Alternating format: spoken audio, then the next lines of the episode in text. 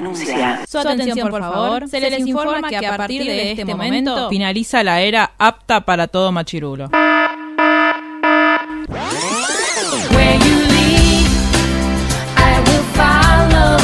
Literalmente el podcast. La cultura pop con anteojos feministas. Con anteojos feministas. Con anteojos feministas. Con anteojos feministas.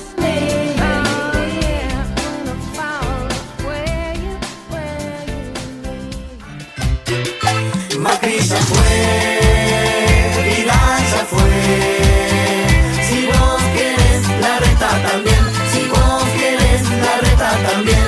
Bienvenidos a un nuevo especial de Literalmente el Podcast, nuestro podcast sobre cultura pop con anteojos feministas. Hoy en una nueva edición de nuestro especial. ¿Lo dije bien? Sí. Amado. Amado especial. El primer especial después de las paso ¡Ay, es verdad! de, sinceramente, acá el libro de Cristina.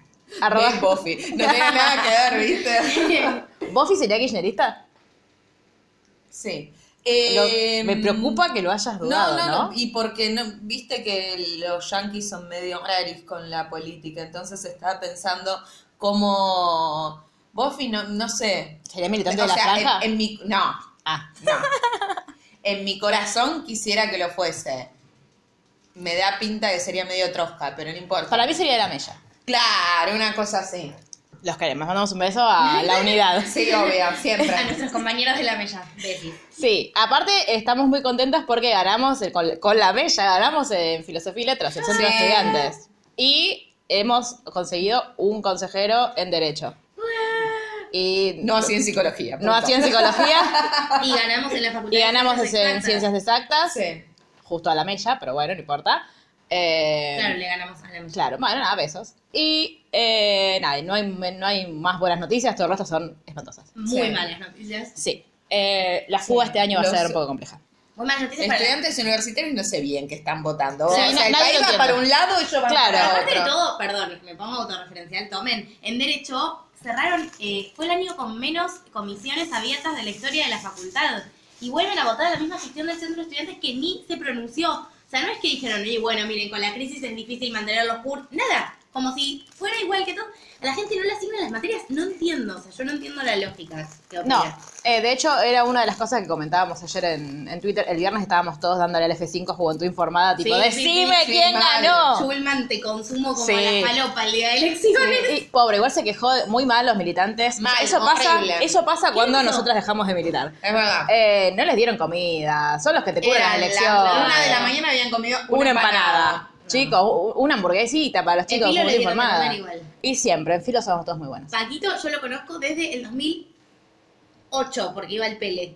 A cubrir las elecciones. Sí, no, no, tipo, muy gracioso. La historia Eh. de Schulman es como su noche. Claro, sí, pero la de todos, la en donde todos, nos- yo creo que el de los No, trending que topic. Sí, me encanta. Eh, ¿Qué? es lo más. La política universitaria. Ah, sí, amamos la rosca universitaria.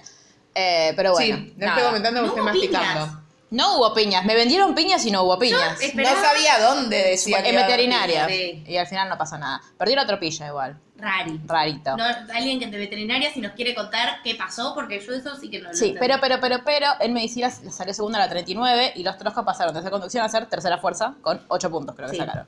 En farmacia Nada. y bioquímica ganó el poco en el 80%. Sí, Se van a ir todos a militar Bueno, ahí. igual en medicina ganó eh, Nuevo Espacio con el 71%, que son, digo, es la misma gente que desfinancia la educación pública. Claro, es la misma gente que hace que no tengan gas en los laboratorios, chicos que estudian medicina. Así que bueno, nada, esperemos que los, los estudiantes universitarios eh, defendamos los, los logros conseguidos y nada, empecemos a sacar, digo, ya logramos, estamos sacando a los radicales de la política nacional, sacamos de la universidad también. Sí. Recordemos aparte todas, sí. que Franja Morada estuvo eh, y es una fuerza muy importante en las universidades argentinas porque durante la dictadura los gobiernos dictatoriales le cedieron, no, eh, ¿cómo se dice? No eh, ingenuamente las universidades para que formen pensamiento y para que despoliticen y echen al peronismo de las universidades. Franja Entonces, morada, no seas cara dura, vos sos la consecuencia de la ayuda, dictadura. Muy bien. Ahora, eh, Espera, vamos... un segundo. Sí. Dado que mencionamos a la dictadura, yo Ah, quería sí. hacer un anuncio. Eh, Un anuncio no. No, claro, Quería hacer justamente una no. conmemoración. Eh, en el día de hoy, cuando estamos grabando esto, que es exactamente 8 el de 8 de septiembre. septiembre, eh, se cum- cumpliría 60 años eh, mi, el primo de mi papá, o mi primo, que fue desaparecido en la última dictadura militar. Y nada, me parece, si quieren escuchar la historia horrible, triste y del mal completa, pueden dirigirse a nuestro episodio del 24 de marzo. Pero me parecía una buena oportunidad de lo personal como para una vez más homenajear a nuestros 30.000 compañeros detenidos desaparecidos. Presentes. Sí, que supongo que están sonriendo con los últimos resultados de la política nacional. Nacional, no así universitaria. Nacional, Claro. donde quiera que estén. Y supongo que están- hubieran, nada, estado tan preocupados como nosotras por el avance de la franja y el reformismo Claro que sí. en la Cuba. Y si no hubieran desaparecido, si no hubiera habido dictadura, eh, esto nunca hubiera, esto no estaría No estaría pasando. Esto no estaría pasando. Pero bueno, nada, eso. Bueno, eh, antes de arrancar efectivamente con el capítulo, ¿me pueden contar cómo fue que recibieron la maravillosa noticia de que habíamos ganado por 15 puntos? no. Yo estaba en un micro a Mendoza y me iban llegando, tipo, yo no tenía señal, y por ahí iban, no. iban llegando como cosas y yo miraba, porque por suerte algunos de mis compañeros eran cucas, no así todos. Una me dijo, anda a agarrar un libro, los desaparecidos no fueron 30.000. Ay, Ay, no. señora. Bueno. Casi Es muero. la misma de todo lo que pasó Sí, durante sí, el sí. de- de- está bien, es consecuente. Claro. De por ella dice que es radical alfonsinista. Eso es lo raro. Como que hay, hay, una, una- hay neuronas no, no haciendo sinapsis. Claro. Claro. Se tocan, hacen así como la neuronas, cada tanto hacen un poquito de... Eh, y yo me miraba con, con una de mis compañeras y era como, che, ¿es cierto? O nos están tomando para la joda, porque nadie se imaginaba esto. No, claro. Incluso después leía a, a Iván Chochowski, que, cuyo... Jablowski. Ese, pero no lo sé pronunciar. No importa. Para eso, para eso está Marju. Este, y que decía, eh, fue, fue recibido con sorpresa en el búnker de frente de todos también. Sí. Sí. Y yo estaba como con mis amigas, che, alguien cuénteme, y no le llegaban los WhatsApp, y era como, "Mm, estoy aislada de información. Y bueno, después al otro Todos día... estábamos aislados Claro. de información. Ah, ¿sí? Todos sentadas frente a la tele, hay Claro. la información. Contanos. Ah, claro, sí, es ¿Vos qué estabas verdad. haciendo? No, mirando la tele. Estás acá. ¿Te armaste tu búnker? Sí, obvio, querías. y Gerardo sentado al lado diciendo... "Ah", pero sí. Ah, Como vos en la prueba de Así, sonido. y aparte dándole F5 a... Todo. eh, a, no, No, a, no, la- a a página de Maggi, los resultados que, no, estaba salían. sucediendo. a los diarios que no, estaba con la compu y con la tele probando a ver si alguien decía algo, más no. Sos tu propia newsroom, te amo. ¿Sí? Es verdad. Te amo. O sea, no, Te yo, vamos a mandar a cubrir a vos. Yo fiscalicé el último turno porque en mi escuela había acceso a fiscales, entonces nos dividimos los dos turnos, entonces me tocó el final. Y mm, fue muy- a mí me pasa que cuando entro en modo escrute- escrutar, Mm. me me ahí, o sea, no ni toco, es creo que el único momento en la vida No, en el sí, que no obvio. estoy atenta al teléfono, me chupa un huevo, tipo, vamos a perder porque yo estoy tipo en plan, ningún voto va a escaparse de mi Claro. guardia.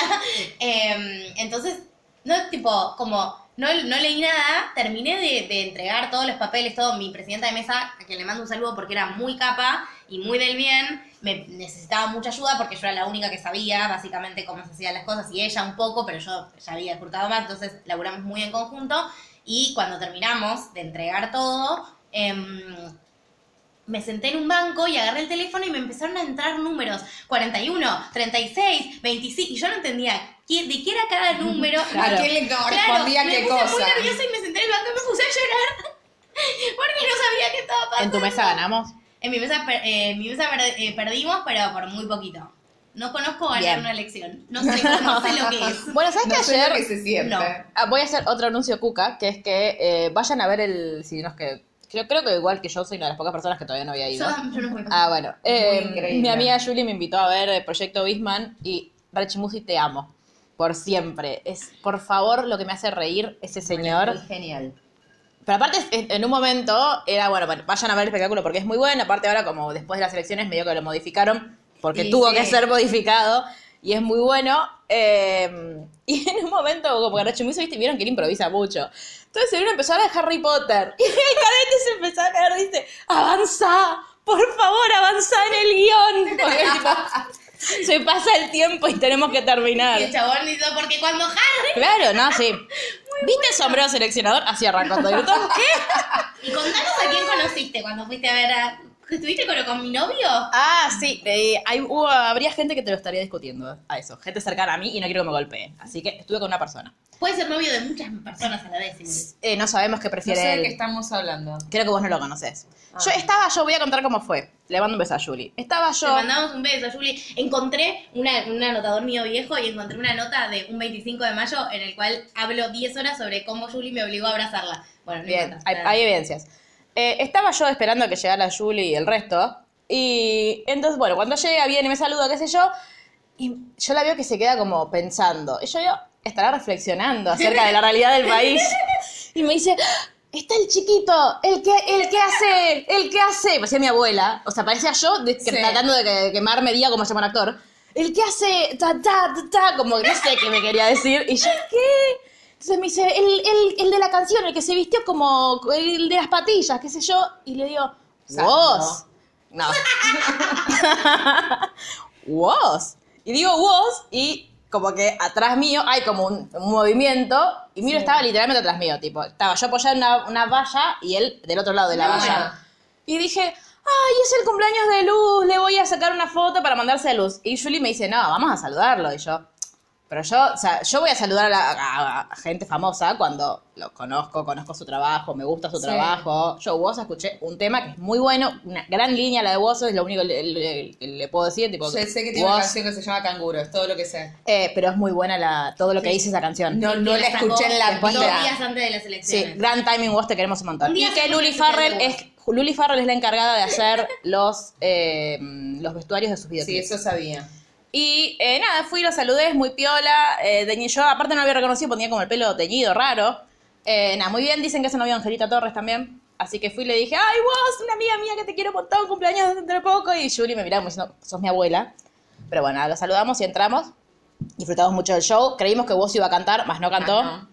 Eh, aparte, tuvimos- en un momento, eh, Rechimusi se va como a buscar a alguien y dijo, "Ah, va a buscar a vos. No, fue a buscar a Navarro. Gran desilusión. Pero bueno. Bueno. Navarro hizo de chino y fue un poco divertido. Pero bueno, ahora sí, eh, nada, estamos muy contentas. Hay que, no, por favor, lo único que les pido es que no nos quedemos en los laureles. Ay, sí. sigamos militando, eh, sigamos convenciendo gente. Sacamos, es como, como dijo el cadete el, el otro día, eh, si sacamos el 48, tenemos que sacar el 54. Porque yo quiero que Cristina siga siendo Sí, la, presidenta más votada después de Perón, disculpen. Mi, acto de egoísmo no me importa lo que me digan. Sí, y saquemos a la reta de la ciudad de Buenos Ay, Aires. sí, chicos, que no sería maravilloso. Vayamos todos a los flash mob. Para mí, tenemos que ponernos de acuerdo, todos los oyentes del podcast, y ir a uno. Sí. Todos Ay, juntos. vamos al mismo, Sí, sí. hay, Sí, hay uno. Yo voto por el de la basta porque me queda cerca de mi casa. Aparte es lindo visualmente No, porque está son las bien. escaleras. Pero. Son los ¿cuándo- viernes siempre a la misma hora. Son todos los. Bueno, puede Sí. ser en tres viernes.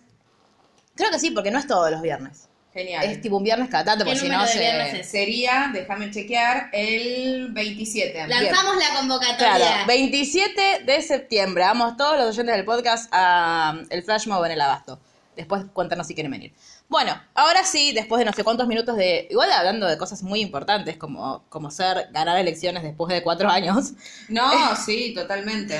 Eh, Lo que pasa es que yo, eh, me están cagando a pedos porque les hago señal que nos, meta- nos apuremos, pero porque es uno de los capítulos más más largos. largos. Sí, es verdad.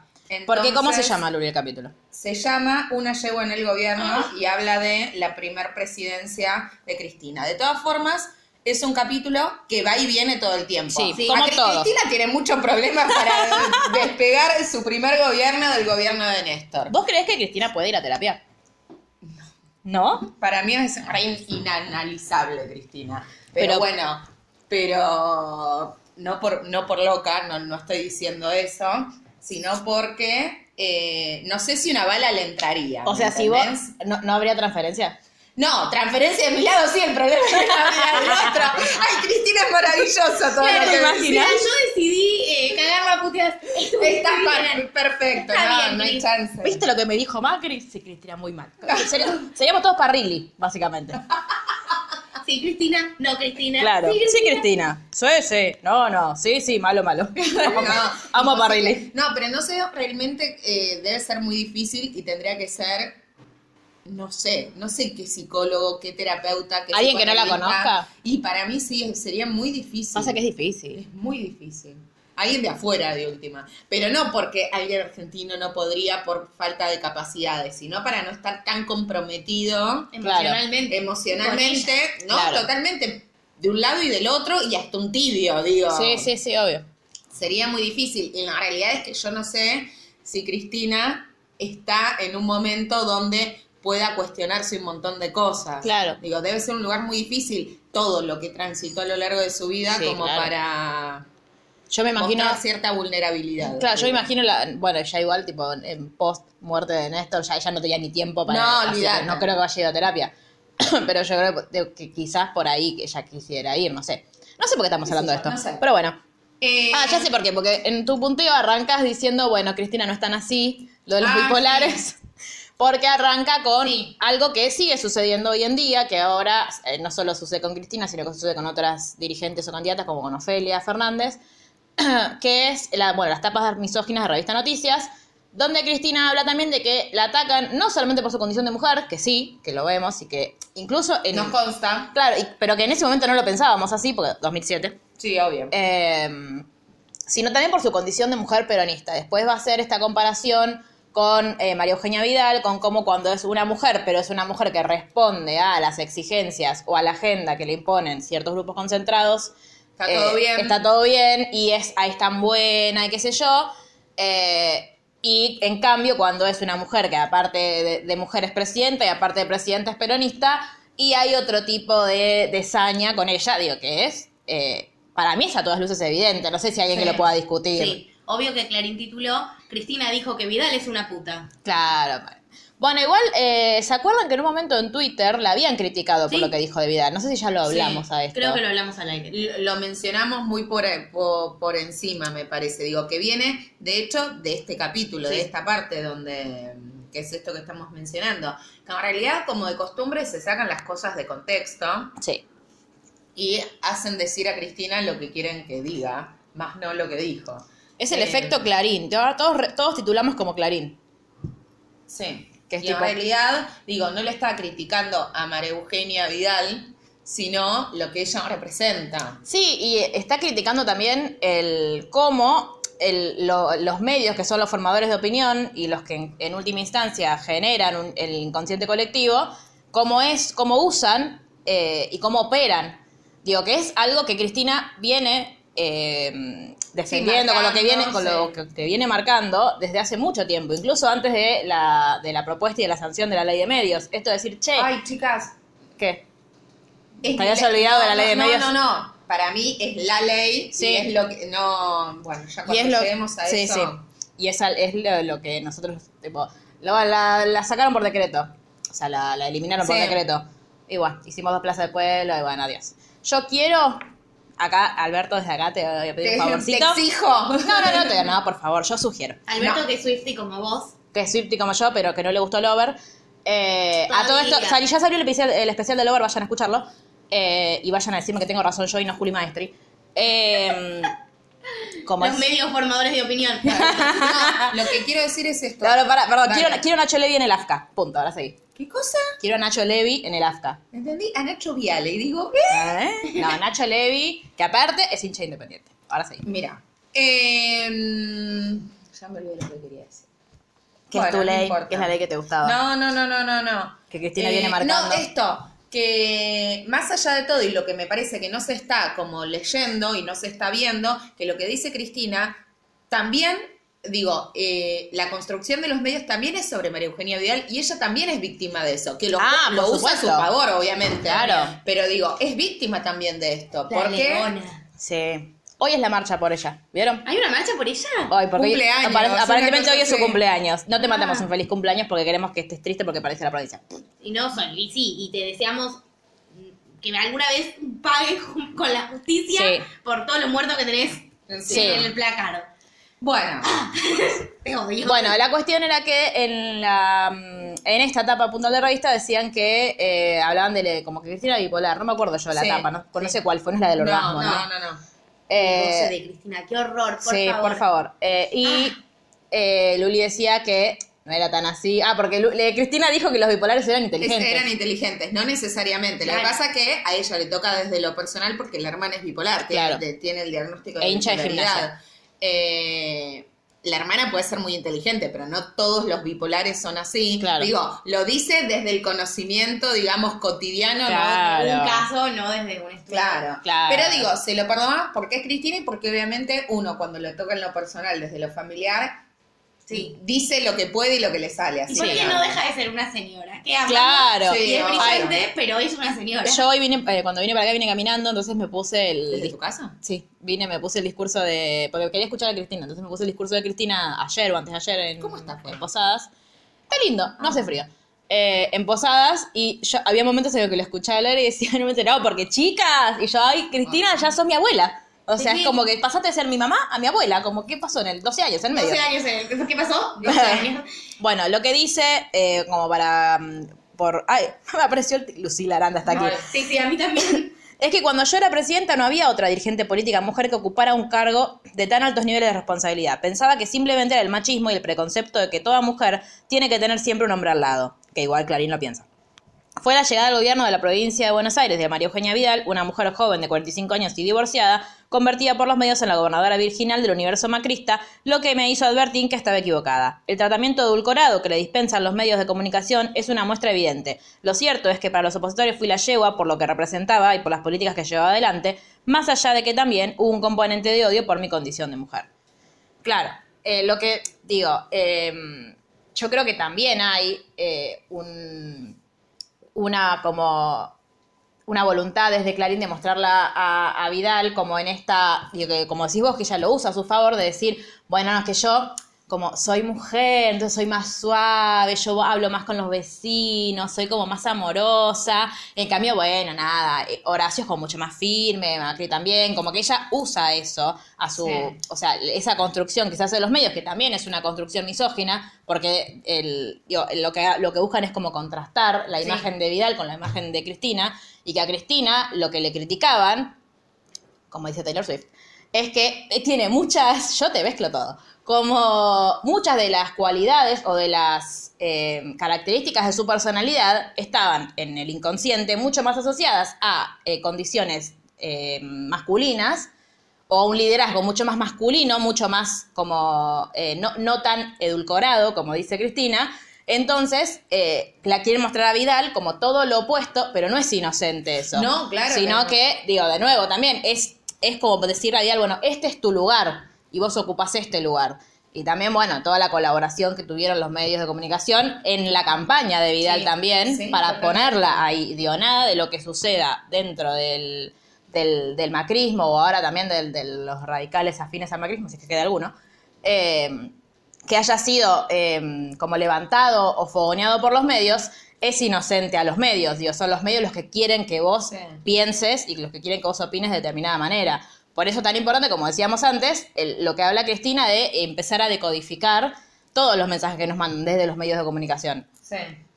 Sí, y una cosa que a mí me dio, me divirtió es con la insinuación que hace Cristina de que Fontevecchia gusta de ella. Sí. me, me pareció muy cristinoso. Bueno, veas, eh, dice Cristina, es un acto de rebeldía que las mujeres accedan a posiciones de poder cuestionando la forma en que funciona ese poder. Es rebelarse contra lo establecido porque el poder no es cosa de mujeres, es cosa de hombres. En el digo. Sí, sí, sí, en la lógica que están planteando los medios de comunicación y Bueno, yo hoy pensaba cuando venía y estaba escuchando a Cristina y a Figueiras, Figueiras, ¿sabes? Nunca me sale su apellido. Sí. El que pre- se presenta el libro con ella. Eh, el autor de Kamchatka, más fácil. Eh, que allá por 2007, digo, eh, fue Cristina la que, que muchos se burlaban de ella y como que le hacían parodias. Fue Cristina la que empezó a hablar de todos y todas. Sí. Digo que nosotros hoy, desde 2019, entendemos que es eh, que no abarca, que es incompleta la distinción Sí. que está haciendo ella, pero a partir de esa distinción fue que todos empezamos a decir sí y todas, como tipo, hay un lugar para, digo, hay una mujer primera mandataria, hay un lugar para las mujeres en eh, todos los, lo- los lugares en los que ellas quisieran Sí, en estar. todos los estratos. Sí. Entonces, eh, yo hoy venía pensando en eso, de decir, che, y me acuerdo que antes la gente era como gracioso. Todos y todas que hacían como el chiste, igual que hacen ahora con el lenguaje inclusivo de lesille, Sí. lo hacían con absolutamente tipo, no, con cualquier cosa. El, bueno, no se me ocurre ahora algo Sí. que no tengo, pero así. Eh, entonces dije como, mira Bueno, todo el Cristina, quilombo que se armó con que ella se nombre presidenta. Claro, es verdad, por ejemplo. Es verdad, me había olvidado de eso. Eh, que de nuevo, claro, es como, bueno, la, la gramática se ve que es como lo único que Claro. no podemos modificar. Que de hecho, otro día si quieren les cuento ahora, no, porque es muy largo. Eh, como mi profesor eh, cree que todo el lenguaje, mi profesor, alias mi marido, eh, todo el lenguaje inclusivo no atenta absolutamente nada con la lógica de Saussure. Sino que Saussure estaría de acuerdo con el lenguaje inclusivo. Bueno, Y me parece maravilloso. un podcast de Sofía. No, no queremos que la gente se duerma. No, por favor. Bueno, Eh, pero es interesante. Sí, muy. Ayer Dorita en el acto de Lamens del parque, Ay, lo del vi, parque sí. dijo, mm, te amamos Dorita, dijo, todes y todas. Me encantó. Ay, sí, me mi gustó amor. mucho. Y sí, Todes y todas me parece perfecta, una manera perfecta de hablar. Bueno, después Bueno. de qué habla Cristina en este capítulo. Después habla de algo que a mí me resultó muy como muy Cristina y hubo gente que como que se lo tomó medio mal, que es esto que ella dijo que a ella evita la emoción y pero no. Sí, a mí me parece increíble Sí. lo que Sí. dice, ¿eh? A mí me gustó mucho. Eh, acá es donde Cristina nos miente descaradamente, porque todos sabemos, Cristina, que tu libro favorito de Perón es Las Fuerzas del Derecho de las Bestias. Sí. Basta. No O mientas sea, más. Claro, basta. Cada vez que lo dice me rompe el corazón porque Sí. como Aparte, cuatro veces. chicas, todo bien, pero modelo argentino, yo soy muy de psicología, evidentemente. Es un embole. Es Pero un es- embole. Es un manual técnico. Claro. Es un embole. Yo no me digo, lo leí una vez, basta, todo bien, pero no. Bueno, Cristina dice que ella nunca terminó La Razón de mi vida. sí. Sí. Es el, eh, La razón de mi vida es el libro favorito de Gretel. Tipo, el- me acuerdo que eh, fuimos una vez al Museo Vite y se lo regalé ahí porque ella no sabe el mío todo el tiempo y yo tipo, es mío. Eh, todo bien, pero entonces, no. Claro, entonces ahora toma, es el tuyo, haz lo que quieras con el tuyo. Eh, y que le provoca esto de que no, mm, que a Perón lo admira, y le parece, va, que no. Eh, le parece como, como un, un gran estratega, una persona muy inteligente, pero que no le mueve un pelo y evita así. Y yo creo que es como, Cristina es medio de la conjunción entre ellos dos, Sí. porque Cristina emociona y emociona muchísimo y también es brillante. Sí, yo iba a decir que a mí me pasa lo mismo con Evita y con Néstor y me pasa lo mismo con Perón y con Cristina. Es como que para mí esa es como la comparación. No hay que hacer ¿Sí? comparaciones porque cada cosa es diferente. Sí, a mí Néstor es emoción, ¿entendés? Y Sí. Evita es emoción pura. Pero tal vez porque nada, Néstor ya no está entre nosotros Claro, y yo me creo- queda como con nostalgia y melancolía del pasado. Claro, es como la historia al revés.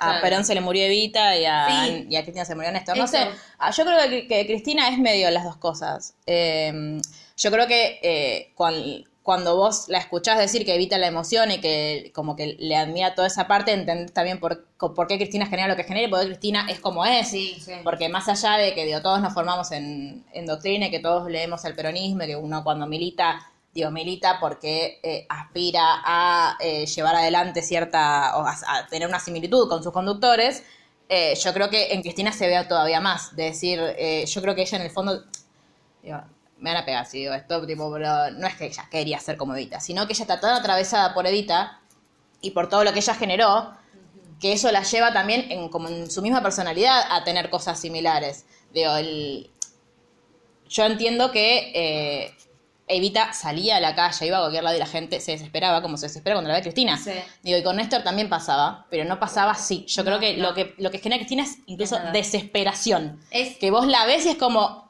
no existe más Es nada es en el una mundo. representación de, de derechos de una forma Sí. que no- Es como nos decían a nosotras en nuestra, cuando militábamos, el brazo que abraza y Ay, el sí. brazo que te da la contención. Y aparte el, el- el brazo teórico. Tiene Claro. las dos cosas, todas centradas en la misma persona. Qué difícil debe ser ser ella. Sí, pero yo, yo a veces pienso, tipo, qué difícil llegar a un lugar y que la gente diga, ¡ah! Tipo, Sí, no te dicen Yo- hola. Yo le grité en la cara cuando la tuve Sí, cerca. todas. No le dije, Cristina, te amo, gracias, Cristina. Todas las cosas que pensé me salieron en forma de ¡ah! Tipo, en su cara. Pobrecita. Igual me gusta mucho la frase evitas imagen y construcción simbólica, Perón era y es construcción intelectual. Absolutamente. Sí. vos sabés que sí, absolutamente. Eh, aparte, qué claro. ¿Esto lo escribiste vos. Ah, si te preguntaste lo escribí yo vos. ¿Qué claridad dogmática tiene Cristina, por favor? ¿Quién pudiera? ¿Qué mujer?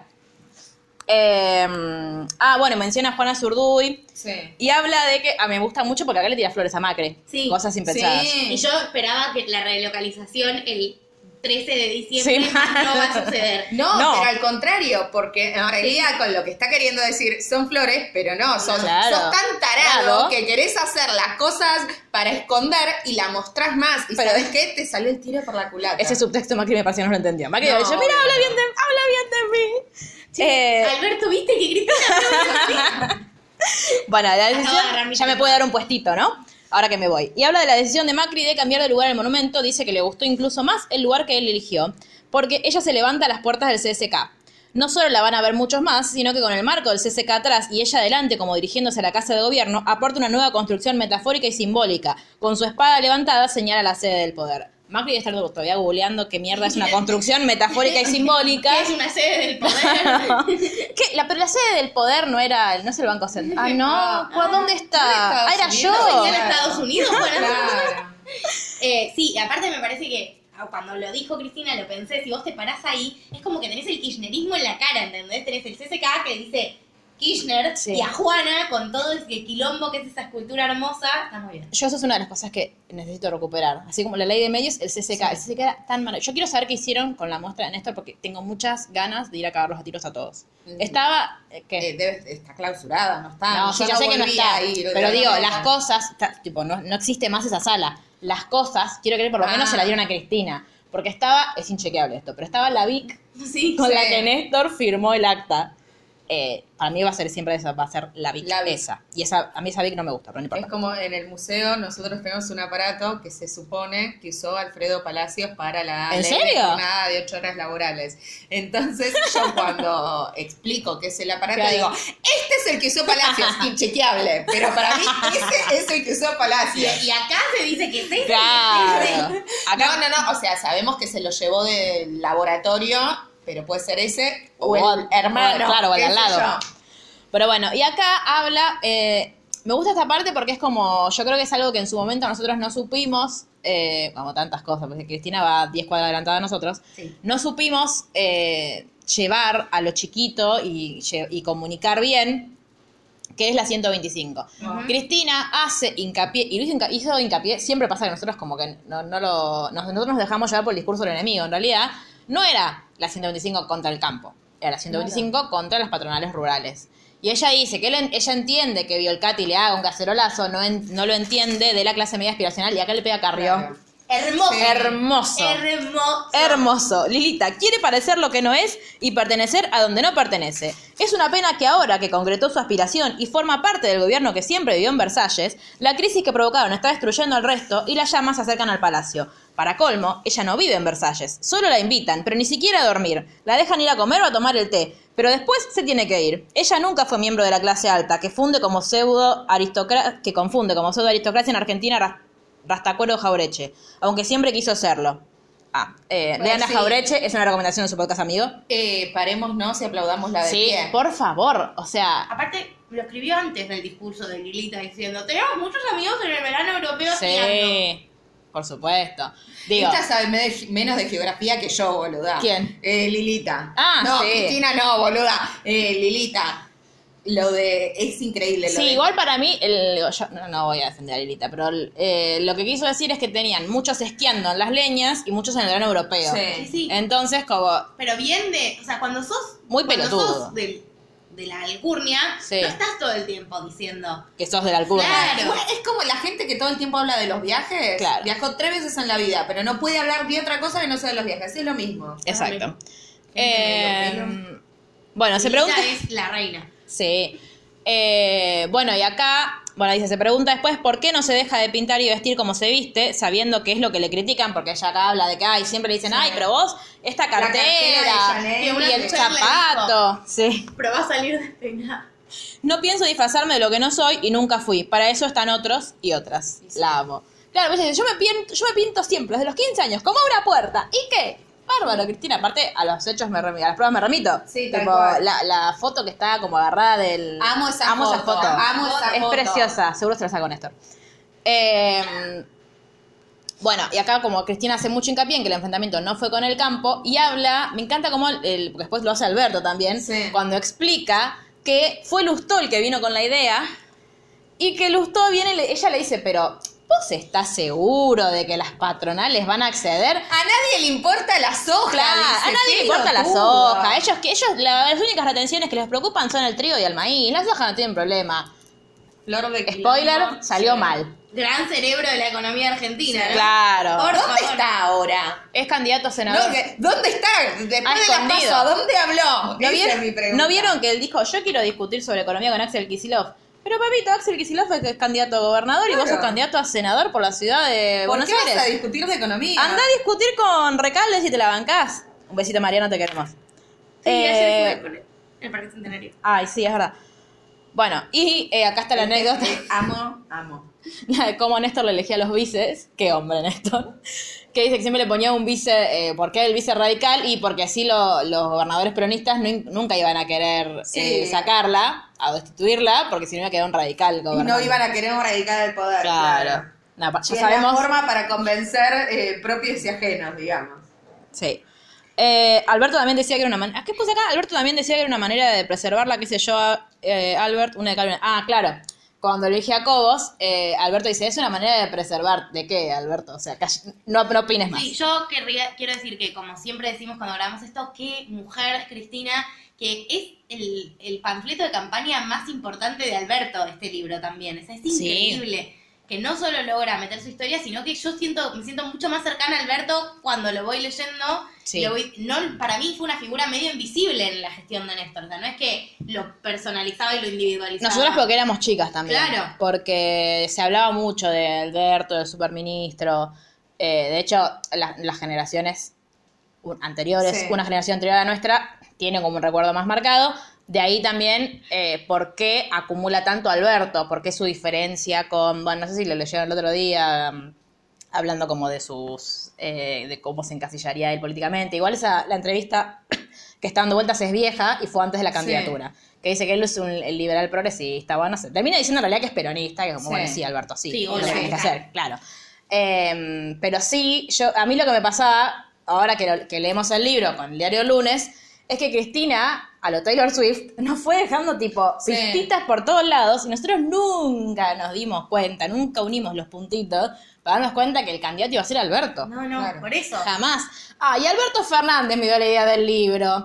Ah, y Alberto Fernández vino conmigo a la reunión del PJ. Mm, ¿quién Ay, cuando cenábamos con Néstor y, Y Alberto Fernández. era la única persona con la que cenaban. Claro. Igual me encanta Alberto diciendo nunca más me voy a, ah, me voy a pelear con Cristina y pues tengo tanta suerte porque Cristina, aparte de ser eh, mi vicepresidenta, es mi amiga. Voy a tener la vicepresidenta más preparada de la historia que encima es mi, es mi amiga. Es como, sí, te queremos, Alberto. Sí, amigos, por favor, lo único que te pido. Sí, Ay, sí, no, sí. obvio. No, no, no, Hay gente, hay gente shipeando a Alberto y Cristina. No. Te digo, banco más el ship de Cristina con Correa que eso. Sí. Y yo no banco al chip de Cristina Correa. con Correa en Es mi lo- mente es Es real. lo mejor que No. me pasó en el mundo, sí, boludo. Toda esa atracción. Ay, los Ami. Bueno, Los AMI. Sí. Eh, mm, bueno, dice, cuando habla del 10 de diciembre de 2007, convoqué a todos los argentinos a construir el futuro y lo hice desde mis convicciones, porque ni Néstor ni yo éramos marcianos, sino miembros de una generación que creyó en ideas y convicciones y que ni aún ante el fracaso y la muerte habíamos perdido las ilusiones y las fuerzas para intentar cambiar el mundo, aunque a esta altura, claro, estábamos un poco más modestos, no nos, conform- nos conformamos con poder cambiar nuestra casa, nuestro país. Yo hoy la escuchaba eh, hablando en posadas y una de las cosas que me pasaba es que, primero que nada, que Cristina siempre tiene esto de que, eh, bueno, como vos decís, que a veces desde, desde la chiquita o desde lo que ya conoce, pero como que tiene como un conocimiento muy amplio de un montón de cosas y que tiene esa cosa también que para mí es más de Vita que de Perón, volviendo a lo que discutíamos hoy, Sí.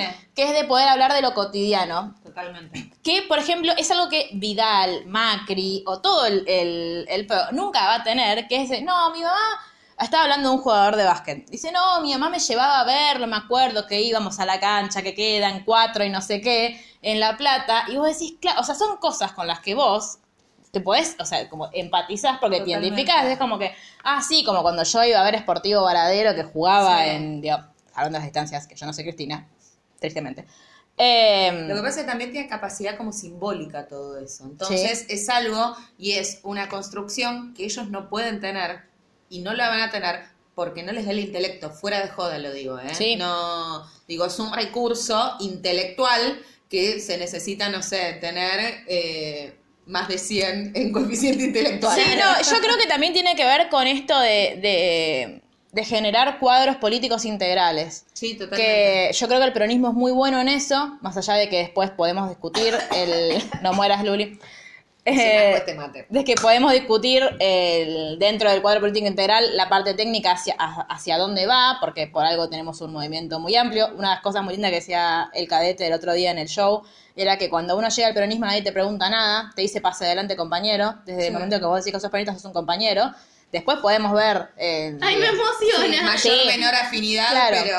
pero na- nunca nadie te va a pedir un carnet, nunca nadie te va a tomar un examen de ingreso, Sí. es entrar. No te van a sacar el peronómetro. Exacto. Eh, por eso a mí hay tantas cosas que me, que me enferman. Eh, De ciertos militantes. sí. Eh, sí, no solo de ciertos militantes, también como de, de- de esta nueva eh, etapa que estamos teniendo, Transitando. que estamos transitando.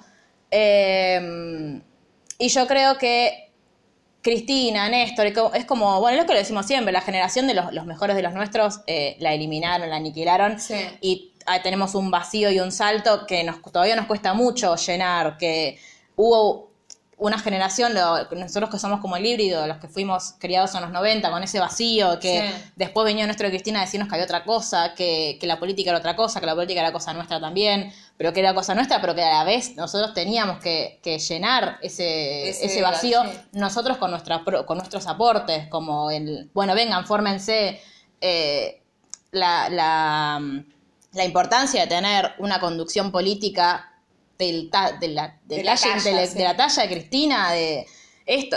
Cristina en un momento lo dice en el libro, como yo pensé que a los argentinos les gustaba tener una presidenta que hilara tres frases, Claro. que pudiera hacer referencias Y históricas. sí. Y yo creo que sí, que Y- les gusta. O sea, creo que, que se evidenció. A mí me parece, como digo, no quiero adelantarme y espero que los resultados de las pasos se- de las definitivas sean tan buenos como los de las pasos.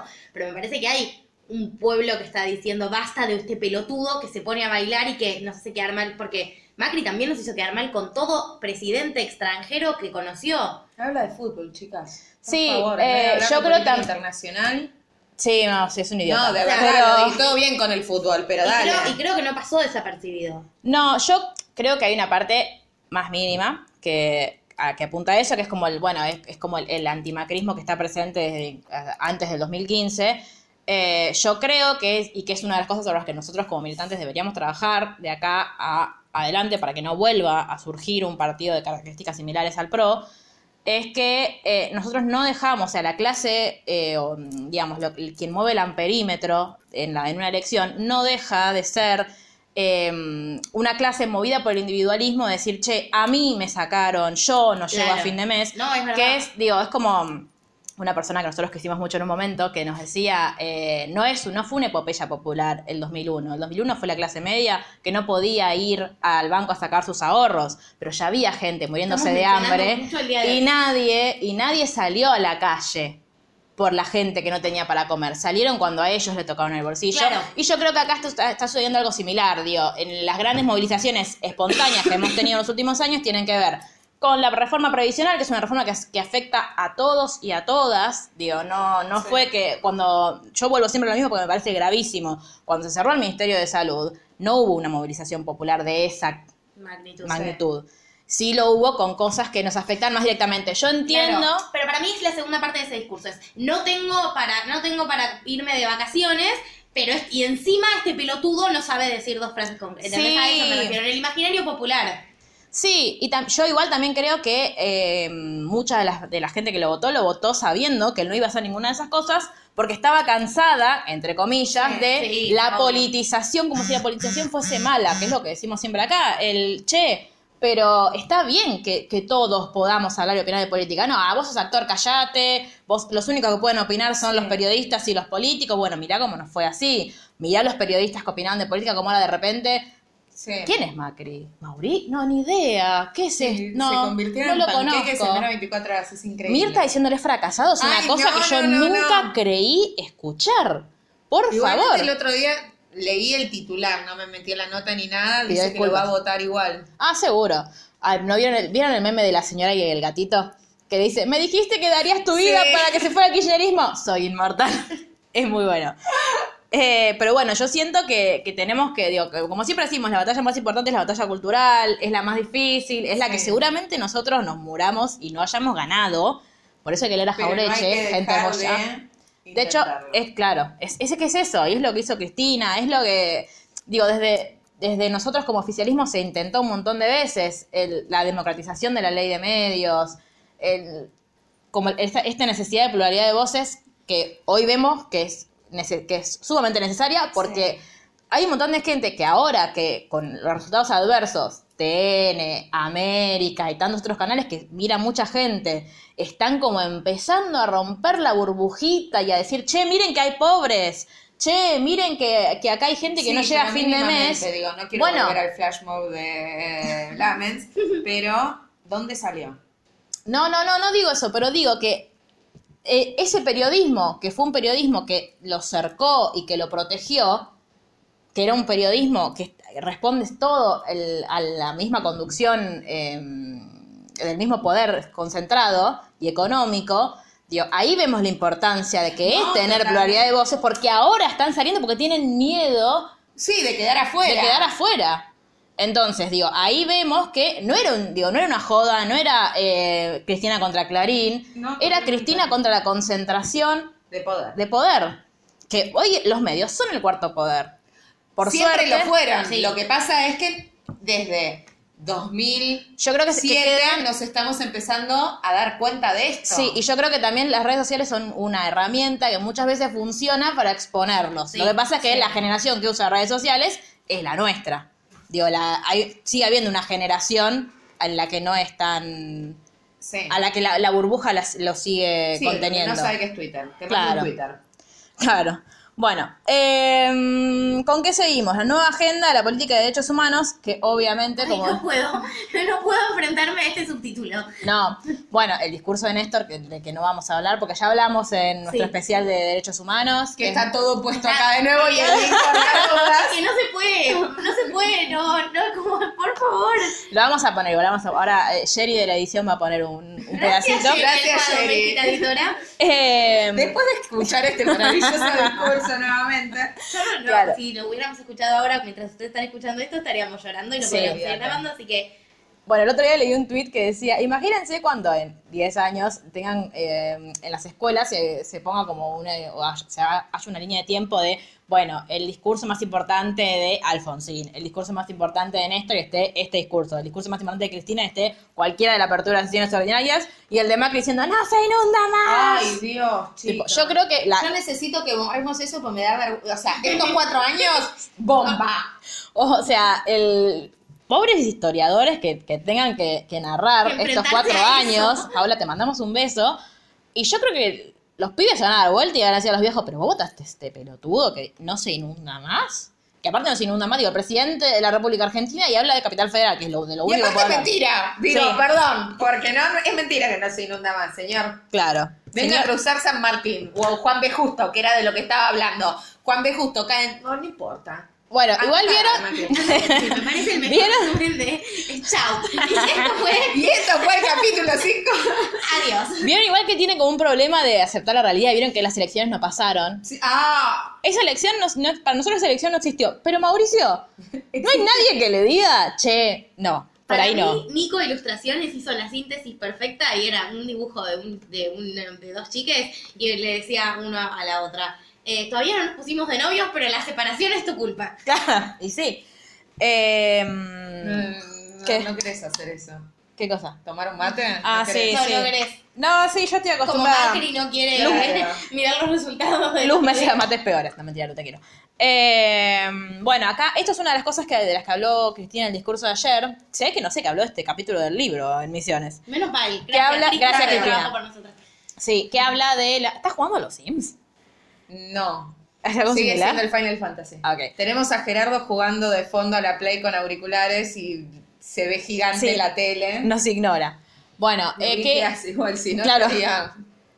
ella crea el Ministerio de Ciencia y Técnica, porque ella habla de que una economía desarrollada es una economía en la que no hay una, entre comillas, competencia entre el campo y la industria, sino que se complementan. Incluso ella habla de cómo en las economías desarrolladas es la industria la que financia el campo y no al Sí. revés. Entonces ella dice, nosotros, digo, ¿cómo eso se, se, se genera eh, a través de, de- de políticas? Y bueno, por ejemplo, con la creación de un ministerio de ciencia y técnica. Sí. que lo que busca es producir recursos intelectuales y esos recursos intelectuales después aplicarlos. Digo, hola, pusimos dos satélites en órbita. Yo creo que eh, nosotros no le damos la importancia, porque aparte se hizo medio como un chiste de eso, y chicos, son dos fucking satélites. Sí, obvio. O sea, eh, de hecho, bueno, eh, Cristina no sé si es acá o, o en alguna otra charla que contó que cuando Néstor plantea el, el proyecto para crear el ARSAT, eh, la órbita, no es, o sea, como a todos los países, por ley o por un acuerdo en la ONU, ya no me acuerdo, eh, les corresponde determinada órbita. Un cacho de oro. Un cacho de órbita, sí. Que hablando de astrofísica sin saber Sin saber. dividir. Sobre todo, sin saber sumar. pues dividir ya es mucho para mí. Sobre todo cuando es con Yo coma. no sé dividir. A mano no sé dividir. No, yo me olvidé. Eh, entonces, que lo nuestro. Acá Luli es nuestra contadora porque tuvo que hacer matemática de CBC, ¿eh? Claro, yo, yo matemática jamás. Eh, que la nuestra como que la estaba utilizando, eh, en un momento se la habíamos como alquilado a Estados Unidos, porque somos así, y después uno de los que la estaba usando era Cablevisión. Entonces, como para que era la que con la a través de la cual llegaba internet. Una cosa así, ex- explicó Cristina una vez, vayan a buscarlo porque no estoy siendo muy técnica. Un poco más de nosotros que Claro. nosotros de eso. un poco bastante más que nosotras. Entonces ella dice, no, no, no, no, son nuestros, tenemos que lanzar, digo, se lan- yo me acuerdo de la cadena nacional en la que lanzamos el satélite, Sí. yo estaba emocionada, Estaba tipo. en Tecnópolis trabajando. Claro. Cuca que duele, se llama este capítulo. O sea, era, era, éramos casi la NASA, éramos todo lo que, porque a mí eso es lo que más como me, me llama la atención de, del tilingüe argentino. Es como que a vos te encanta ver las películas de yankees donde la NASA tira cohetes a- al espacio. Sí, estoy haciendo mímicas. Eh, pero lo lanza, lo lanza Argentina y es una mierda. Ah, no, seguro que llega y no, no se estrelló, llegó bien a su órbita, estuvo funcionando un montón de tiempo, está funcionando ahora. Ahora se nos están por vencer de sí que llega Alberto. Esperemos, sí, con el acompañamiento de todos sus votos. Eh, por favor, voten bien. Claro. Una vez más. Eh, pero digo, si no, también íbamos a perder eso. O sea, lo importante que es desarrollar el, el desarrollo intelectual. Las becas, ¿se acuerdan que en un, en un momento hubo un programa de becas IPF en geología, en como en carreras muy específicas para fomentar Sí, el yo, de desarrollo hecho, técnico? Siempre quise estudiar eh, meteorología. No lo hago porque mucha ciencia exacta para mi gusto. Eh, y, aparte porque qué, qué mal no, no la pegan nunca los meteorólogos. No, pero en me este país. encanta. Y aparte porque tenés muchas horas libres, Luli. Me parece que Pero- está bueno. No, sí, ahora me muy- voy a- Claro. pedo.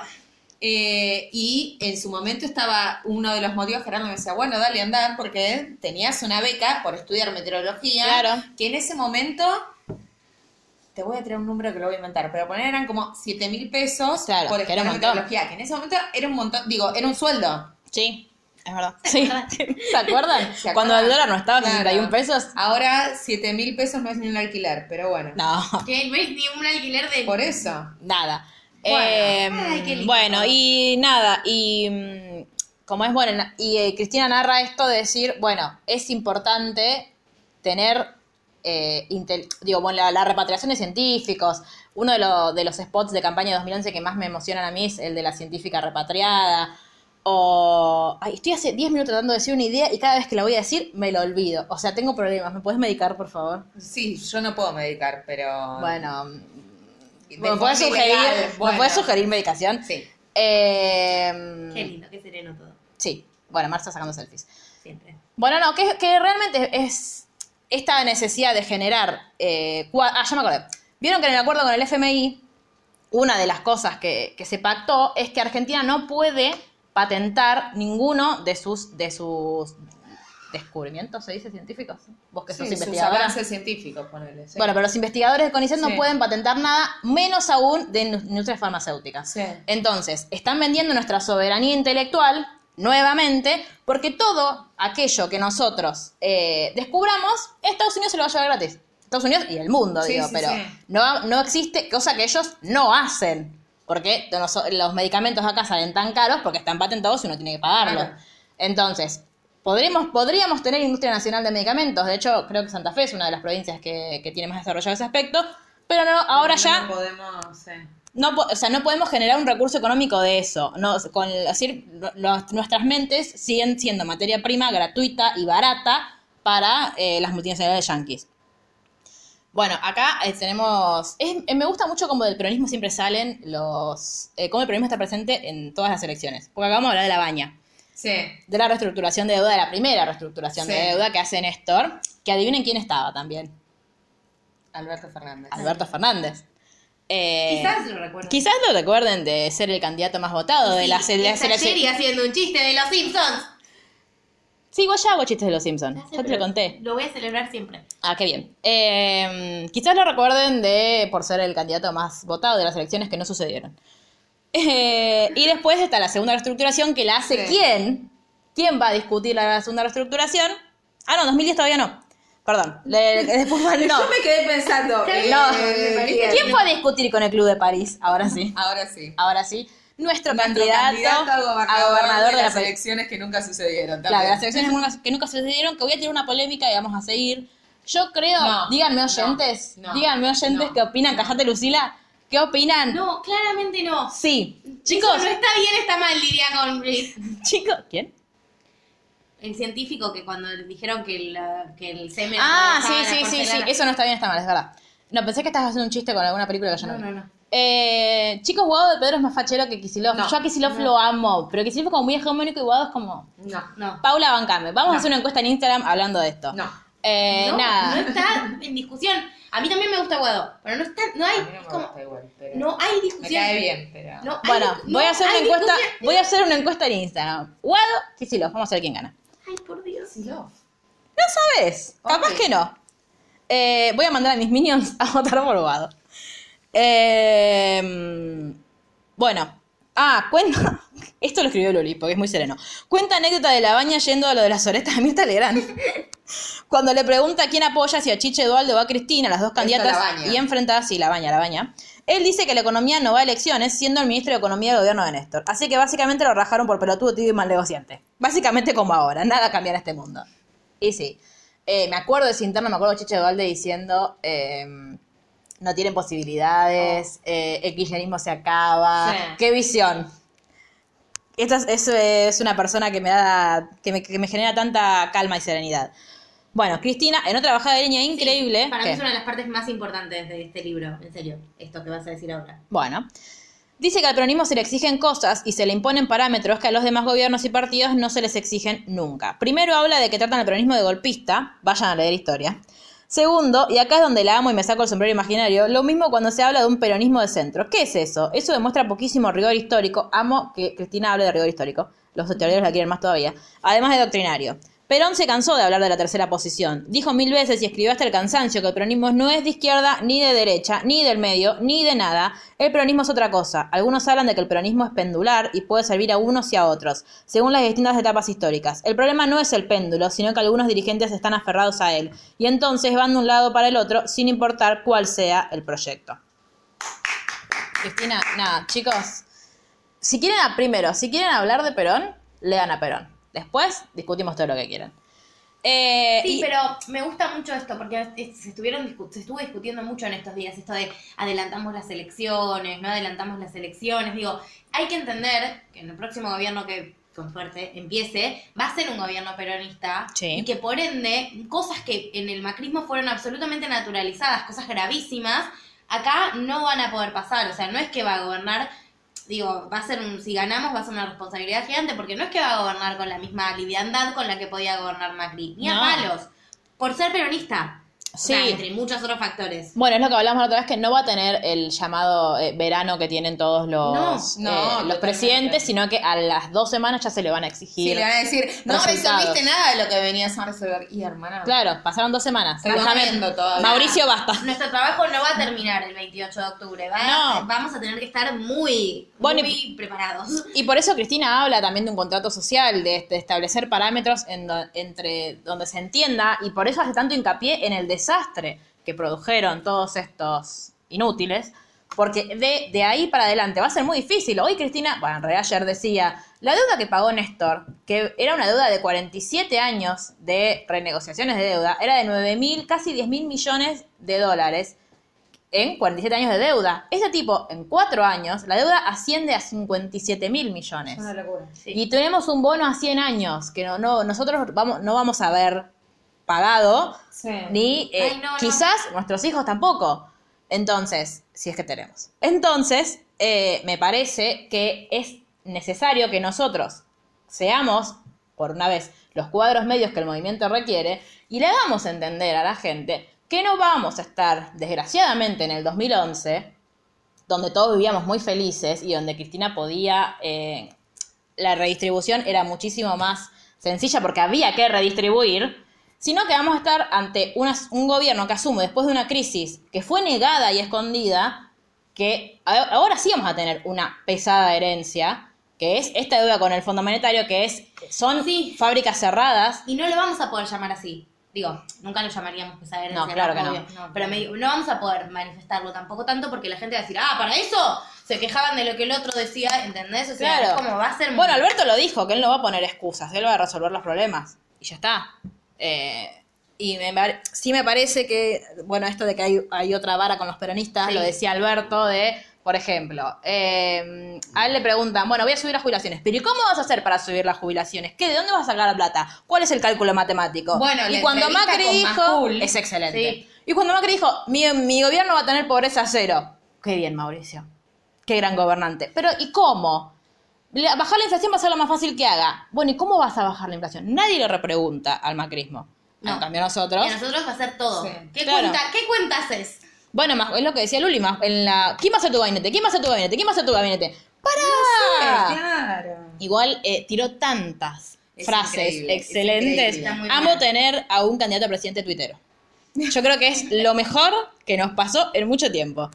Y eh, bueno, y aparte digo, el, el- la, yo estoy ansiosa por ver ese debate. Yo necesito. Mal. Para mí van a inventar algo y lo van a suspender. ¿Vos decís? Y yo no sé si Mac, ¿Ustedes creen que Macri se va a exponer a quedar como, más como un inútil de lo que ya quedó? Eh, yo creo que ahora está con, eh, con rienda suelta, o sea, no hay forma de frenarlo. Como que está muy empoderado, decís. No, no, no, no, ya sabe que va en picada y nadie quiere ponerse adelante, pues se lo lleva puesto y se la va a poner. Claro, Bueno, ¿vieron que- Mario está como, ah, no sé quién era este señor. Vieron, eh, claro, si lo que Vidal dijo, yo hice todo lo que pude, yo más no puedo hacer, como diciendo, bueno, mirá la crisis que me generó Bueno, el Grindetti presidente. está mandando a cortar boleta, es el Sí, intendente de Lanús. Sí, pero Eh, todos lo- ¿dónde? los intendentes, sí, tome Sí, perdón.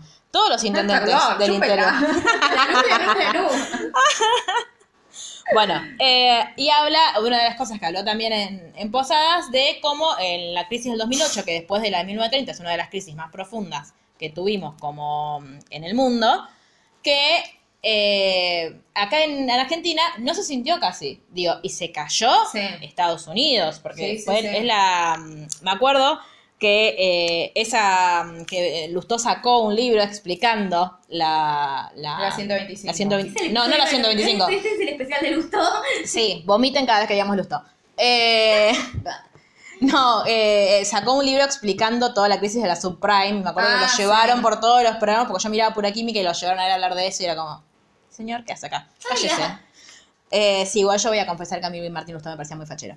Ah, Ay, me parece muy, igual me parece muy fachero. Yo, eh, Carla, Bueno. amiga, ¿puedes salir de ahí? ¿Por qué Carla Peterson está casada con él? ¿Casa- sí, ¿Está casada? porque- Sí, creo que sí. No sé. Bueno, cosas. Em, Y empieza a enumerar como todos los grandes logros que tuvieron Sí. en toda su primera presidencia, ¿no? Sí, que son muchos. Que son un montón.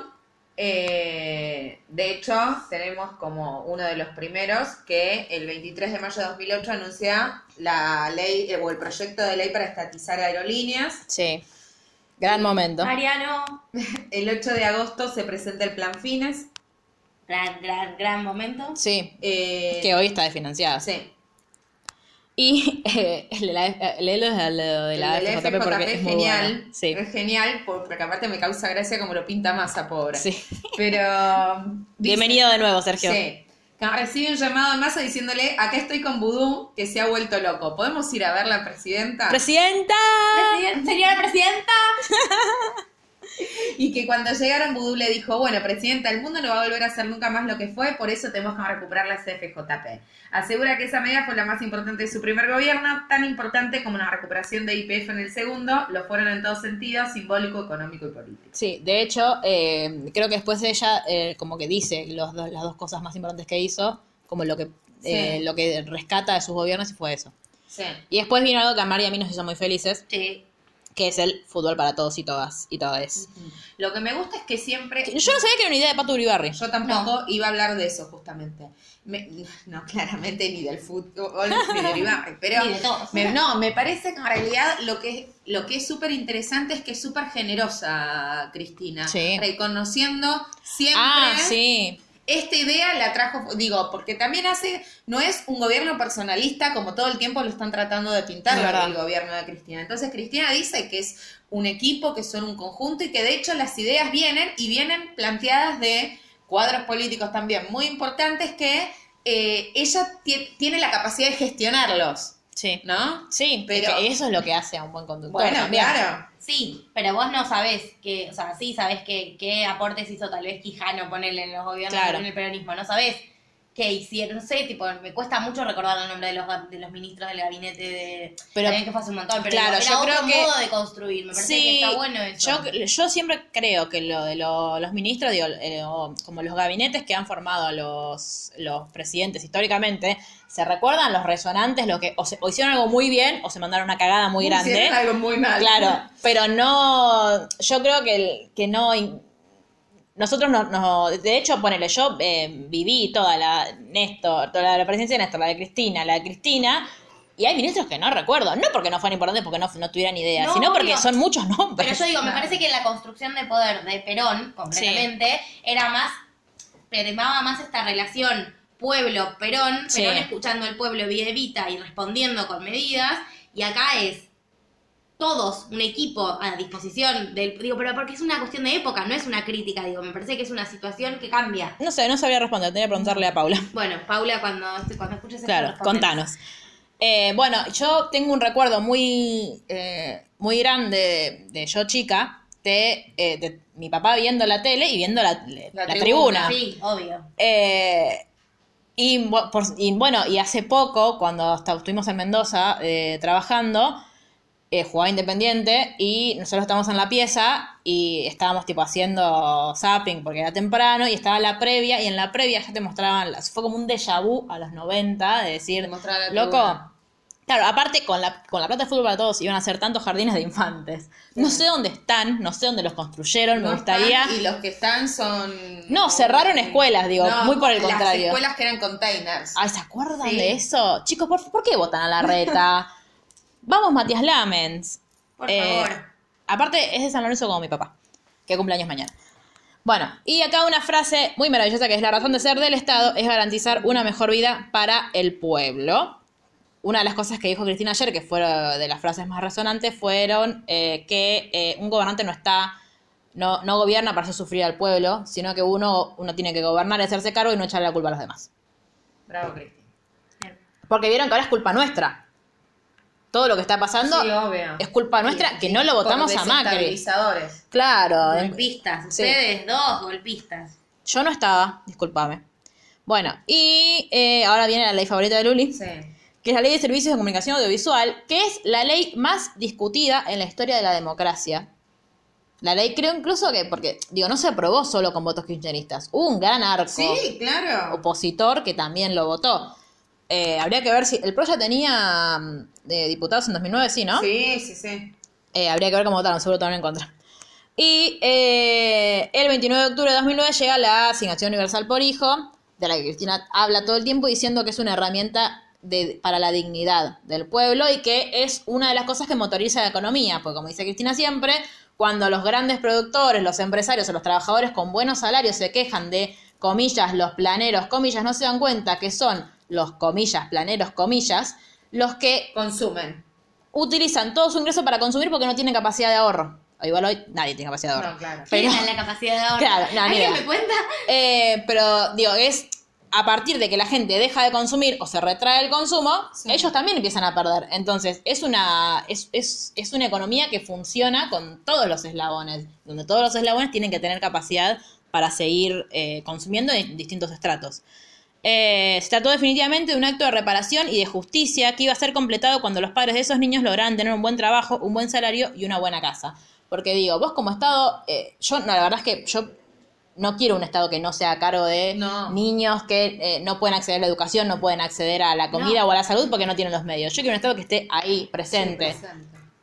Y que aparte esta boludez de los impuestos, chicos, el impuesto más caro que pagamos todos, desde el IVA lo pagamos todo cada vez que consumimos algo. Sí. Así que no me rompa las pelotas. Y el 6 de abril de 2010, Conectar Igualdad. Un gran proyecto. Sí, que después se copió el macrismo Sí. y se lo llamó Plan Sarmiento. Sí. Aparte, qué nombre de mierda, digo, ¿no? Ay, c- c- cómo los pinta en cuerpo Sí. y alma elegir a Sarmiento. Obvio. Tipayo asqueroso. Y acá vemos una de, la- de las medidas que más conocemos en kirchnerismo, que es que puso a disposición de la educación el 6% del PBI. Del PBI. Que siempre Cristina hace esta, hace esta comparación con la- lo, que, lo que antes empleamos para la deuda externa y lo que se lo que se emplea para la educación y cómo eso O después sea, y es, termina es cambiando. muy- está bueno para verlo, porque es esto, si vos te pa- seguís pagando deuda para que la bicicleta financiera siga gi- girando y se hagan más ricos los ricos, tenés gente que queda Afuera. Sí. Claro. Si vos te plantás, Bueno, y ahora viene uno de los momentos más de más felicidad de Cristina y nuestros. Y de todos. y de todas Sí. las personas de bien, que es eh, el, Los bicen- actos del el bicentenario. bicentenario. Que ahí Cristina dice que ella pecó de ingenua porque ella creyó que había, que había cerrado la grieta entre los argentinos y más no. No, Cristo, te amamos. Claro. No, que de hecho dicen esto, o sea, cuando hablan, ¿no? Mm. Eh, después, ¿no? De Tecnópolis, Sí. que eh, Néstor todo el tiempo le dice, Cristina, ya fue, ya lo hiciste, Claro. no quieras hacer otra cosa. Tipo, ya hiciste el bicentenario, ¿qué? ¿Qué? Tecnópolis, ¿qué es que- eso? Que, estaba una, que era una batalla ganada. Sí. Más no. Más no. Eh, fue impresionante el, el Sí. bicentenario. Yo creo que no hay. eh, no hubo. No, no sé si hubo algo de, de dimensiones similares. Habla incluso de. Bueno, de. de- ese día estamos todos contentos, todos disfrutando. Yo siempre cuento, yo fui con, yo viví en residencia en ese momento, nos dejaron un ratito, nosotros a las 11 teníamos que volver y justo ese día como estaban los festejos, nos dejaron llegar un poco más tarde. Mi amiga, que la que vivía conmigo, la compartía pieza conmigo, era una gorila asquerosa y me pidió por favor ir a ver los festejos del Bicentenario. Fue maravilloso. Después Cristina cuenta que Fuerza Bruta tuvo un problema, que Parrilli corría de un lado para el otro. Amo toda esa secuencia. Yo amo que son tipo Batman y Robin, eh, Cristina y Parrilli, porque era para acá, Parrilli. para allá. Yo Pero lo amo este a Parrilli. me está generando más, pero yo ya lo amaba. Sí. Pero es como que ahora digo, te quiero, te quiero dar un abrazo. Como, Sí. Y me causa mucha gracia Néstor y Zanini ca- Sí. cargándolos. Es como que me imagino tipo sitcom. ¿me Sí, entendés? re. Bueno, yo decía decir, re quiero una serie que se llame Cristina y sea tipo Sí, todos, los, todos los eventos de gobierno. Por favor. Pero ¿quién eh, actúa de Cristina? Cristina. obvio. Además. claro que sí. Eso es lo que pasa. Aparte ella puede, ella puede hacer Pero todo. ¿quién actúa de Néstor? Ah. ¿Ves? Ahí se cayó mi No, una, lo animamos. Claro. Va- parte del CONICET va a, ser, va a estar... me ponen a trabajar Claro. los investigadores en artes audiovisuales. Yo quiero mi serie de Cristina y quiero que actúe Néstor. Claro. Y lo Fíjate resuelven. cómo hace eso, No sé cómo. no me importa. Chávez me hizo la fotito de, Ros de no de Rosas, de Bolívar. Claro, fíjate. Así que me lo manejas. Bueno, y una de las cosas más maravillosas fueron, eh, que es acá Mar siempre dice, no estaban sin custodia eh, los presidentes latinoamericanos caminando por la calle, cual Pancho por su casa, Sí. igual sí. Eh, y dice que ahí incluso Néstor decía, pero dice que, que tipo, Lula, estaban todos como, pero vamos a ir caminando por acá. Sí, vamos a ir caminando por la calle, saca nomás, tipo, Cristina. Bueno, yo me acuerdo una vez Miedo, en pánico, una, terror. sí, en una apertura de sesiones, que Cristina estaba como, estaba yendo en el auto del Sí. Congreso a Casa Rosada, cuando éramos felices los 10 de diciembre y teníamos fiestas. Cuando se bajó. Sí, se bajó del auto. ¿Vos estabas? Sí. Yo estaba en la valla. Yo estaba en la valla, aparte no había nadie en la valla. Yo estaba en la valla y cuando la vi bajar dije, ¡Ah! y como que me quise trepar a la valla para estirar la mano. Claro, y yo sentí, no me lo olvido más, yo sentí algo trepándome por arriba, tipo por la espalda, que yo dije que es un perro, carajo era un nene, que se me, tipo, se me paró arriba para agarrar, y yo, tipo, bueno, bien, un niño, Cristina va a ver al niño, va a venir para acá. No, fue para el otro lado, siempre triunfando. Pero yo la paso mal.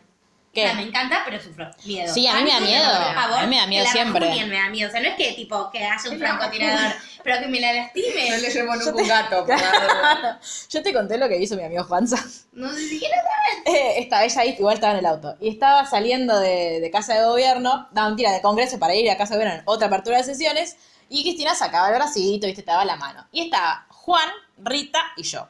Entonces ya llegaba a nosotras. Cuando llega Juan, Juan le da la mano y un idiota que estaba atrás nuestro quiere saltar arriba del auto para, para tirarle una Biblia, porque creo que era toda la época de la- del matrimonio, la ley de matrimonio igualitario, entonces como que estaban intensitos.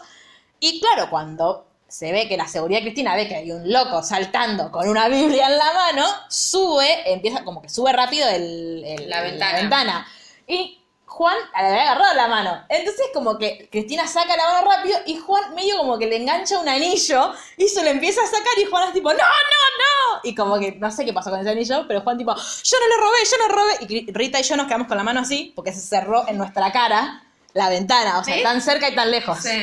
No, no, no me gusta. Así que Juan casi le roba anillos a Cristina. Presérvenmela.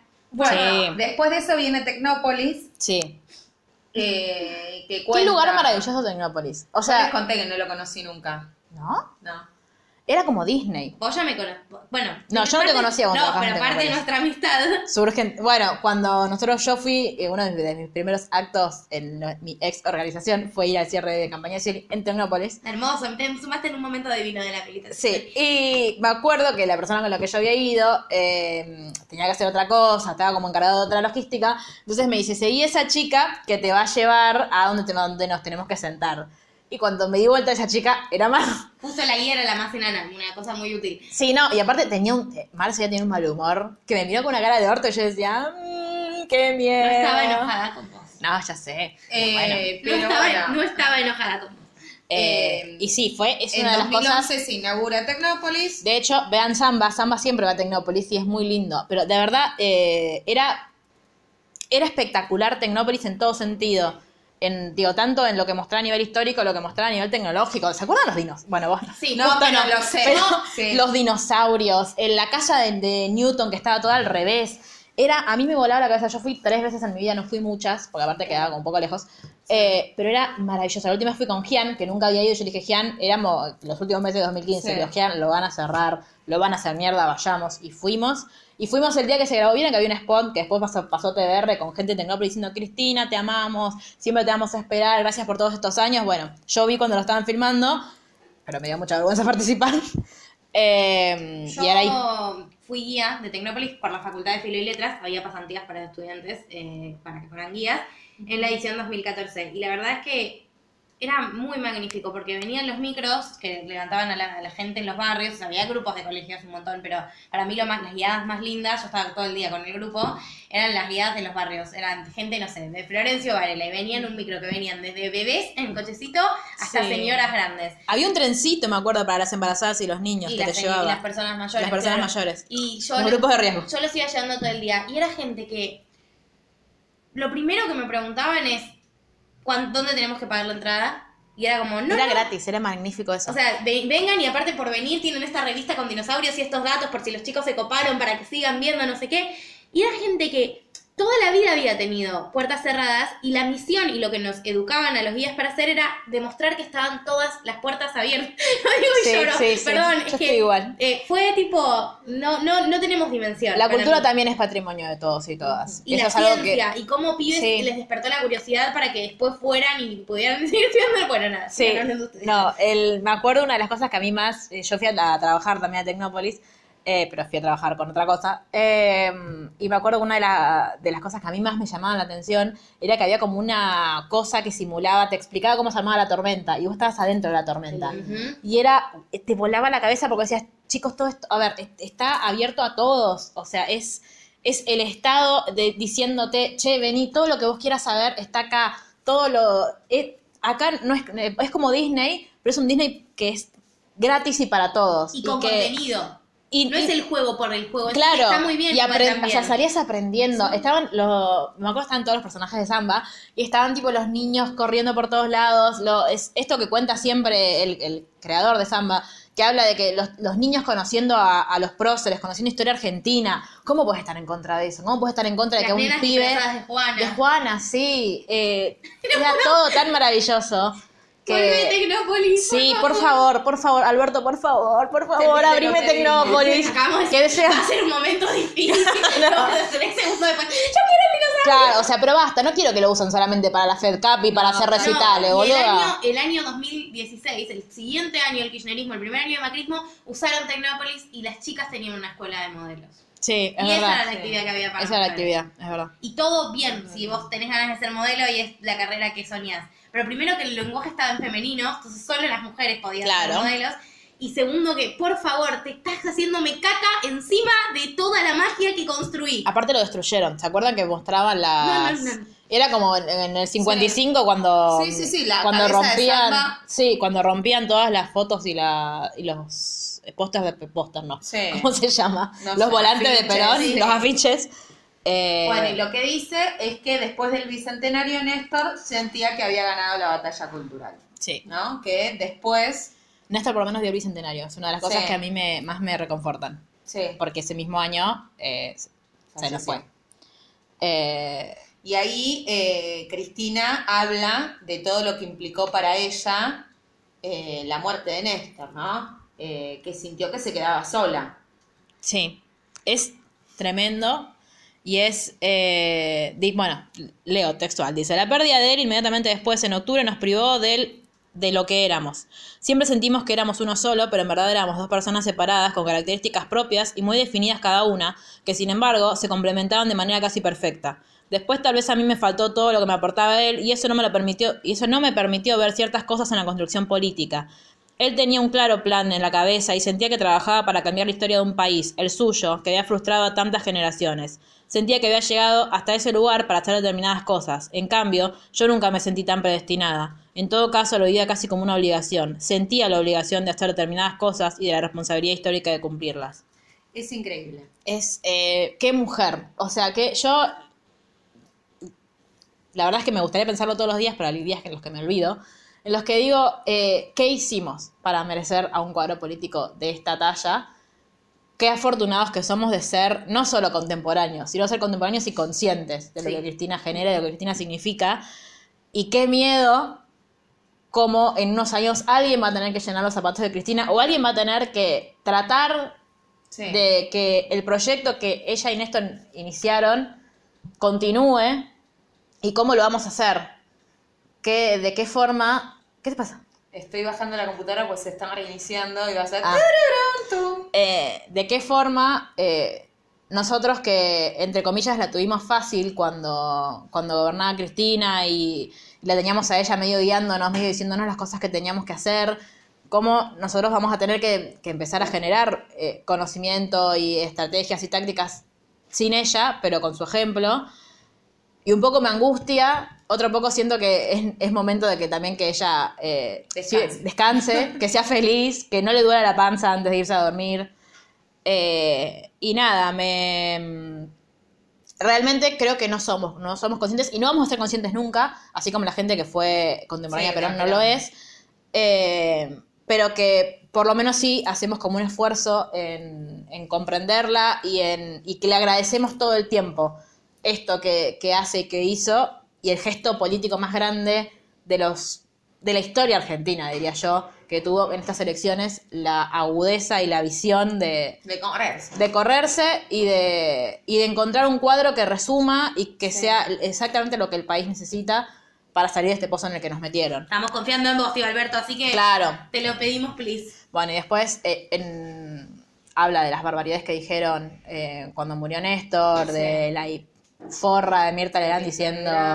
"Eh, el cajón estaba vacío, yo no creo que se haya muerto. Decían que lo había matado él. Decían que lo había matado ella. Y después, bueno, viste que, que Mirta Legrand dice ahora, ay, yo yo la reinvitaría a Cristina Kirchner a mi programa. Dale, si a mí dale, Cristina porra. me invita a Casa Rosada, yo voy. Nadie te va a invitar, pero el punto número uno. no va a estar en la casa embarazada por No. otro lado. Así Y a- que, nada. Y al margen de eso, Cristina dijo, yo no puedo ir a sentarme a una mesa con alguien que dijo que yo maté a mi marido. O con alguien que dijo tantas barbaridades sobre la muerte de una de las personas más importantes para mí. Sí. Entonces, eh, nada, Mirta, esperamos que a tu programa le quede poco, que vos puedas descansar en tu casa eh, por mucho tiempo. Eh, bueno, ah, y la esto, esto es muy bueno de Cristina, que se la apodo de yegua no la ofende, dice que no le tengas miedo, pues las yeguas son herbívoras, es verdad. Y así se abre el capítulo. Es Sí. una genia. Y nada, es uno de los capítulos más largos. Yo el más largo que es el, Cristina es vegetariana. Esa es la conclusión Claro. que me queda. No había entendido nada. el voto. Lo que yo Cristina. de, de Cristina es que vegetariana. ¿Está bien, chicas? Claro, Por eso se peleó con el campo. Ah, Claro. porque no quería que maten más vaquitas. Claro. Eh, Cristina buscando el voto vegetariano No tuve ganas. en lugares. Claro, claro. Eh, así que nada, es uno de los capítulos más lindos. El capítulo que viene lo vamos a tener que dividir en dos porque es larguísimo. Eh, pero bueno, más, más tiempo para hablar de Cristina y de Sí, cosas. vayan a la calle, amigues, de Sí. oyentes querides. Ya saben que ah, vamos al flash mob todos juntos el 27 de septiembre. Después les vamos a contar bien en dónde. Ya dijiste. Sí, bueno, pero si no se hace ahí. Porque el primero, hace- el primero no se hizo en el Agosta, el primero se hizo solo en pero el Corrientes. primero fue... eh, En la peatonal. Fue, aparte, fue excelente eso. Tipo, no estamos interrumpiendo el tránsito porque es peatonal. Estamos bailando acá. Y vos la hiciste plan peatonal la reta. así Claro, este besito es para vos. Eh, Chicos, por favor, tenemos la oportunidad histórica de desterrar esta Sí. mierda de todos los lugares en los que ganaron en 2015. Eh, como dijo Mar, el PRO nunca ganó sin balotage en la ciudad, que este no sea el primer año. Vamos Matías Lamens. Eh, Vamos Mati Lamens. vamos Matías Lamens, Ah, te tenés queremos. acá a una fanática del rojo y a una fanática de Boca Sí. militándole a sol y sombra a un cuervo. Claro, O sea que hola, nada. vaya, eh, háganlo por nosotras. Claro, hagan el esfuerzo. Yo no voto en Capital Federal. Yo me voy muy feliz a votar a Kicillof. Besitos a todas.